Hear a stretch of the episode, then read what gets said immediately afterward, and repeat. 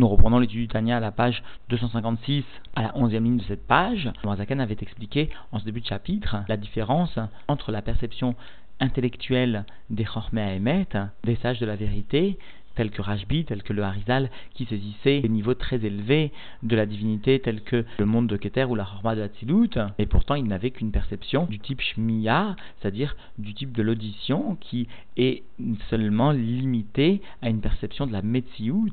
de ces niveaux élevés de la divinité. Alors qu'en revanche, les Nevi'im, qui eux ne perçoivent que, entre guillemets, les niveaux les plus inférieurs de Hatzilut, tels que Netzarot, Yesod ou Malchut de Hatzilut, mais perçoivent cela ces niveaux de divinité dans un aspect beaucoup plus profond du type de Riya, du type de la vision, c'est-à-dire qu'ils perçoivent la Ma'out, la Pnimiut, l'aspect profond de ces niveaux-là. Cela a servi, cette étude a servi à l'Admorazaken pour introduire la différence qui existait dans la sagesse, l'aspect le plus élevé, le plus profond de la sagesse, qui n'est pas perceptible d'aucune manière par le racham, par le sage ou par l'individu normal. Il s'agit du hors de la Torah, de la lumière de la Torah, et en revanche, l'aspect le plus élevé de la Torah vient à descendre, ce qu'il appellera aujourd'hui les novlot chorma, les déchets de la chorma, viennent à descendre justement jusque dans le monde de la matière, jusque dans les niveaux les plus inférieurs, jusqu'aux créatures, et pour cela la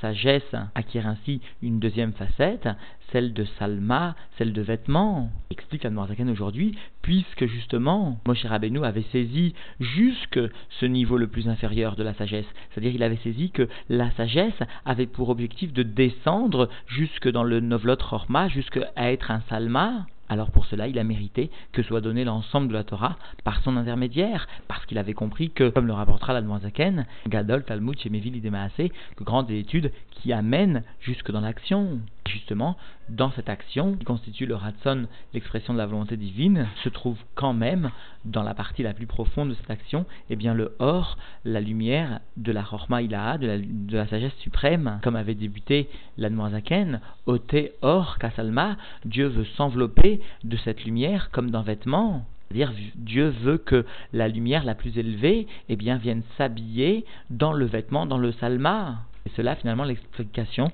du verset de Teilim que l'Anmoazaken avait cité en tout premier lieu de ce chapitre de cette Ikarat Kodesh numéro 19. Nous reprenons donc l'étude dans les mots à la page 256 à la 11e ligne de cette page. Ken alder mamash, de la même façon, vraiment, c'est-à-dire sous-entendu, de la même façon que dans l'exemple de l'âme, il existe différents niveaux et une descente, eh bien, de la même façon, au niveau de la Torah, prinat chormatoid barer, au niveau donc de la sagesse divine, de Dieu béni soit-il, mash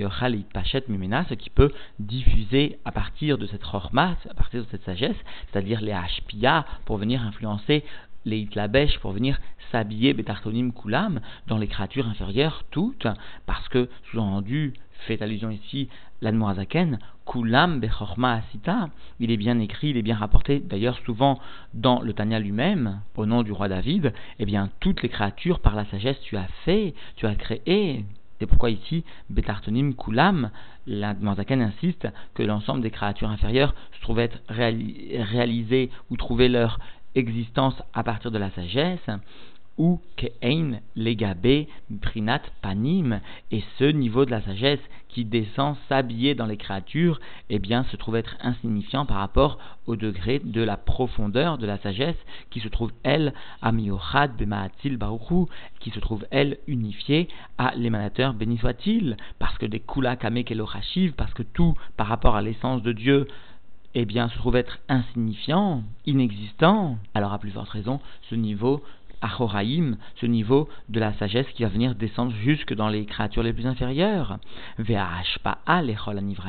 l'influence qui est donnée pour l'ensemble des créatures, Kulam, toutes, chez les Vetachid, qui se trouve être par définition des maîtres de la limite, c'est-à-dire limité et fini, qui ont un but déterminé, et par là se trouve être donc limitées par le but qu'elles ont, eh bien, Nirchevet, Yerida Vetzimtsum, Kaviachol, Gabeamatil, Ensov Baruchu, eh bien, cette influence qui est donnée aux créatures se trouve être considérée comme une descente, et plus que cela, une contraction, si l'on ose s'exprimer ainsi, par rapport à l'émanateur de Dieu, béni soit-il, infini béni soit-il, Alder Machal, comme par exemple que Moshe Nirchevet, Yerida Vetzimtsum, Lesechel à Adam, comme est considéré comme une descente et une contraction pour la l'intellect de l'homme lorsque il va venir sous-entendu s'occuper de sujets matériels. Parce que donc cet intellect de l'homme qui est amaskil, qui est intelligent, qui va venir réfléchir et pourtant va venir à être metzamtzem, qui va venir contracter, be'eze asiya gashmiut, des chumrit mamash, qui va venir contracter donc son intellect dans une quelconque action matérielle et grossière, vraiment, eh bien nous pouvons considérer qu'il s'agit ici d'une descente très très grande, eh bien de la même façon, plus encore pour Dieu, la reine Moshe Rabbeinu aleva shalom. Chez Asig et Achoraim de. C'est pourquoi Moshe Rabbeinu, que son âme donc repose en paix, qui lui est venu saisir le Achoraim de la Chorma, l'aspect le plus superficiel de la sagesse, celle qui va venir descendre dans le monde de la matière, eh bien parce qu'il a pu saisir cet aspect superficiel de la sagesse, Zacha Shinzaten Aliado à Torah, lui-même a mérité que soit donnée la Torah par sa main. Parce que Shei Novlot Chorma Shel Maala, parce que la Torah est bien faite pour descendre, elle est Novlot Chorma. Si on ose s'exprimer ainsi, elle est les déchets de la sagesse, c'est-à-dire l'aspect le plus superficiel de la sagesse. Et de quelle sagesse s'agit-il? De la Chorma, bien sûr, Shel Maala, d'en haut, du or à proprement parler. Mais En Or, Pirouche, donc l'explication de cela, Mash et Novel Vimena Veyored le Mata Umitlabesh Batora Kashmiut Shelanu. L'explication donc de cela, ce qui vient à chuter, si l'on ose s'exprimer ainsi, de la sagesse, et qui vient descendre en bas, Umitlabesh Batora Kashmiut Shelanu, et qui vient s'habiller dans notre Torah matérielle, qui nous appartient, c'est-à-dire chez nous, qui est à la mesure de nos dimensions. Chez Ikara dont le principal est la finalité, ou Kiyuma Mitzvot, l'Otaase Vease Vepoel Maase Mamash, dont la finalité, donc le principal est la finalité de la Torah, et bien l'accomplissement des mitzvot négatives et positives en pratique et dans l'action vraiment. Alors comprenons que Moshe a mérité que lui soit donnée justement la Torah parce qu'il avait su saisir que la Torah, justement, tout en gardant sa qualité qui lui était propre, qui lui était léguée de façon légitime comme un héritage, à savoir ce or, malgré cela, elle constituait l'achoraïm de la chorma, c'est-à-dire que Moshe Rabbeinu n'avait pas saisi seulement les niveaux les plus élevés, mais justement, comme un avis, il avait saisi le niveau de Netzar Od Yesod Malchut dans les niveaux les plus profonds, c'est-à-dire la partie qui était destinée à descendre, et cela jusque au niveau de Achoraim de Chorma, jusqu'au niveau le plus superficiel de la sagesse, celui qui descend. Et puisqu'il avait saisi que le principal était donc la descente, puisqu'il avait su saisir jusqu'au niveau les plus bas de la Chorma, jusqu'à l'Achoraim de la Chorma, alors par cela, il a mérité que la Torah soit donnée par son intermédiaire. Parce que quelqu'un va mériter ici, explique à son échelle, comme à l'image donc de Moshe Rabbeinu, que soit donnée entre parenthèses la Torah par son intermédiaire, lorsqu'il saisit justement que cette Torah, eh bien, se doit de descendre, que Mahamar, et vient ici expliquer la Noirzaken en nous citant donc la parashat Vaitranan, que Mahamar, Ayom, la Sotam, aujourd'hui, pour les accomplir, pour accomplir donc la Torah et les mitzvot en pratique vraiment.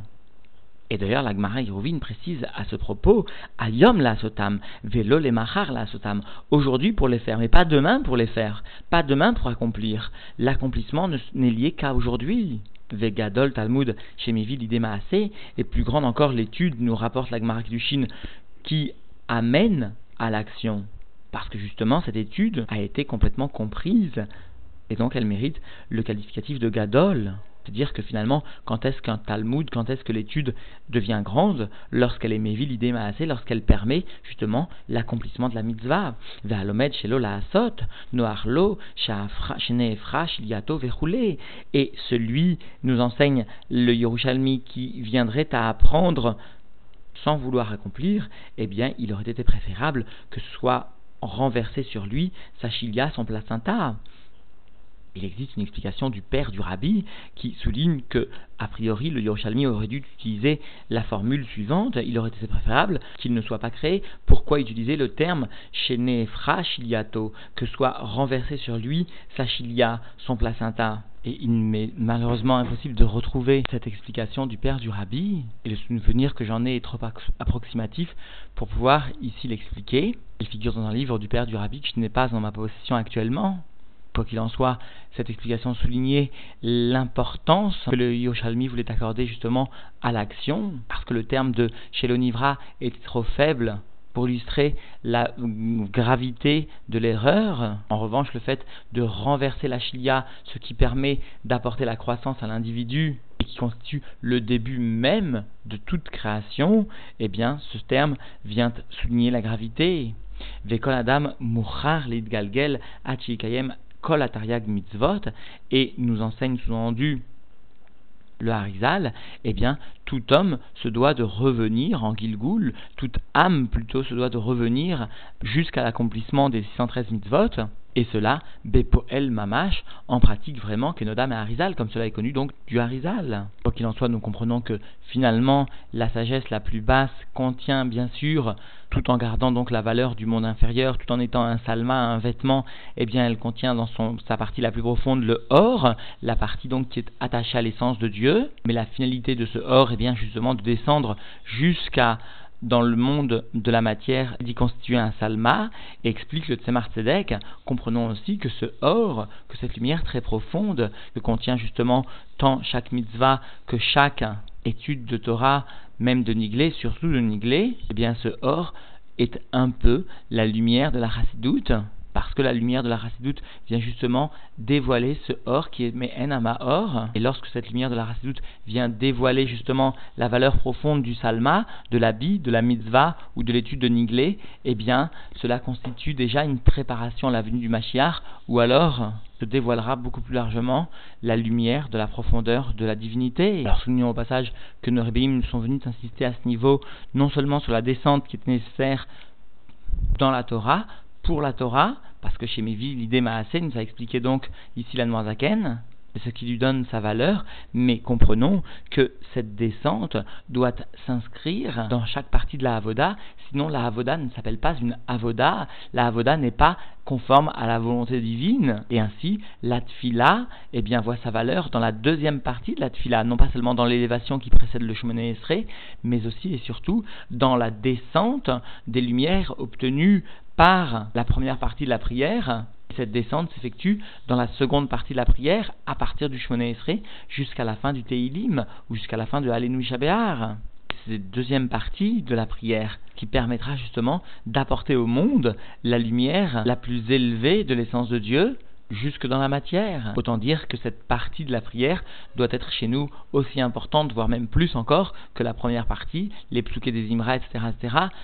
pour lesquels nous comprenons qu'il est nécessaire de nous attacher et d'être très attentifs, mais cela ne doit pas constituer une raison pour nous de délaisser en quelque sorte la deuxième partie de la prière, parce que c'est bien elle finalement qui va venir illustrer et donner la force à la relation que nous saurons donner à la Torah par rapport au monde.